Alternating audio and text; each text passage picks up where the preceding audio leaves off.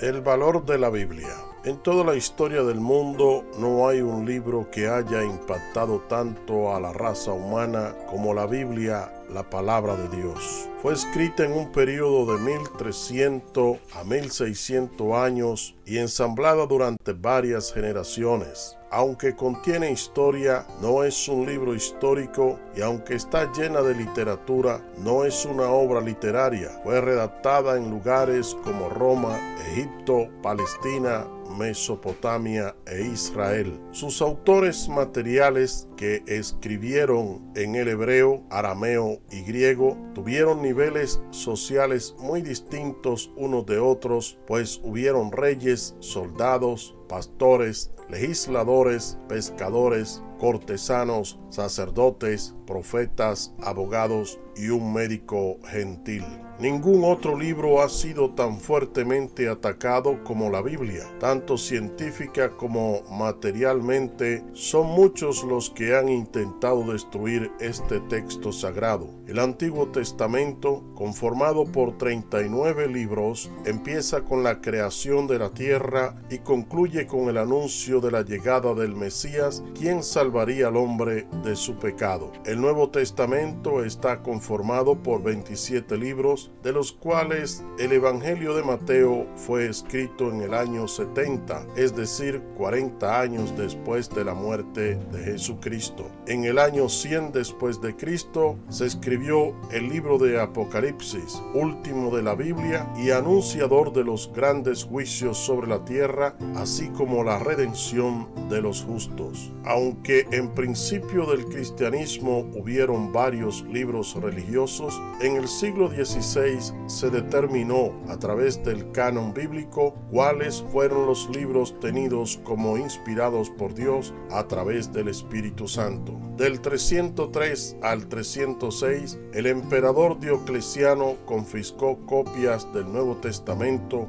y quiso destruirlo arrojándolos al fuego. En el siglo XIII, el arzobispo Stephen Langton y el cardenal Hugo de Santo Caro empezaron a trabajar en diferentes formas para lograr lo que hoy se conoce como capítulos de la Biblia. La primera persona en dividir los capítulos del Nuevo Testamento en versos fue el erudito bíblico dominico italiano Santi Paganini en 1470 al 1500 pero su sistema nunca fue ampliamente adoptado. Sus divisiones en versos en el Nuevo Testamento fueron mucho más largas que las conocidas hoy en día. Robert Estienne creó una numeración alternativa en su edición de 1551 del Nuevo Testamento griego. El sistema de división de Estienne fue ampliamente adoptado y es este sistema el que se encuentra en casi todas las Biblias modernas. Stien produjo una Vulgata de 1555, que es la primera Biblia en incluir los números de versos integrados en el texto. El primer Nuevo Testamento en inglés que usó las divisiones en versos fue una traducción de 1557 por William Whittingham 1524-1579. La primera Biblia en inglés que usó capítulos y versículos fue la Biblia de Ginebra, publicada poco después en 1560. Estas divisiones de versículos pronto ganaron aceptación como una forma estándar de anotar versículos y desde entonces se ha utilizado en casi todas las Biblias en inglés y la gran mayoría de los idiomas universales. En el mundo hay 6.500 idiomas. A partir de octubre del 2018, la Biblia completa se ha traducido a 683 lenguas, el Nuevo Testamento a 1534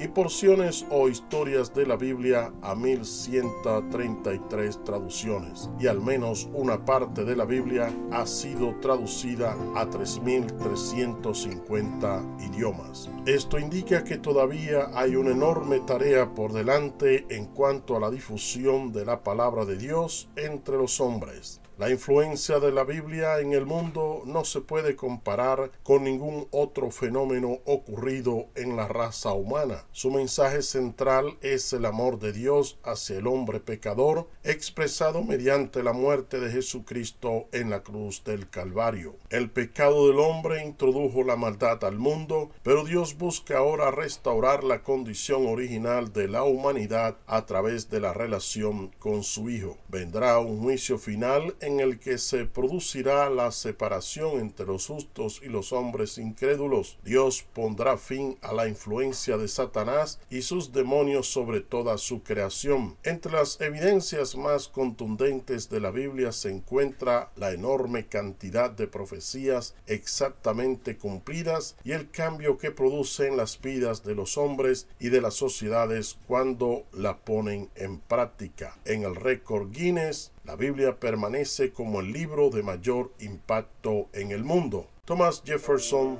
tercer presidente de los Estados Unidos, dijo, Siempre he dicho y siempre diré que la lectura estudiosa de este libro sagrado hará de las personas mejores ciudadanos mejores padres y mejores esposos. El escritor Charles Dickens afirmó, es el mejor libro que alguna vez fue o será conocido en el mundo y enseña las mejor lecciones por las cuales cualquier criatura humana que trata de ser veraz y fiel al deber puede ser guiada. El Salmo 119, versículo 105 dice, Lámpara es a mis pies tu palabra y lumbrera a mi camino. Y en segunda de Timoteo, capítulo 3, versículo 16 al 17, dijo el apóstol Pablo, Toda la escritura es inspirada por Dios y útil para enseñar, para redarguir, para corregir, para instruir en justicia, a fin de que el hombre de Dios sea perfecto, enteramente preparado para toda buena obra.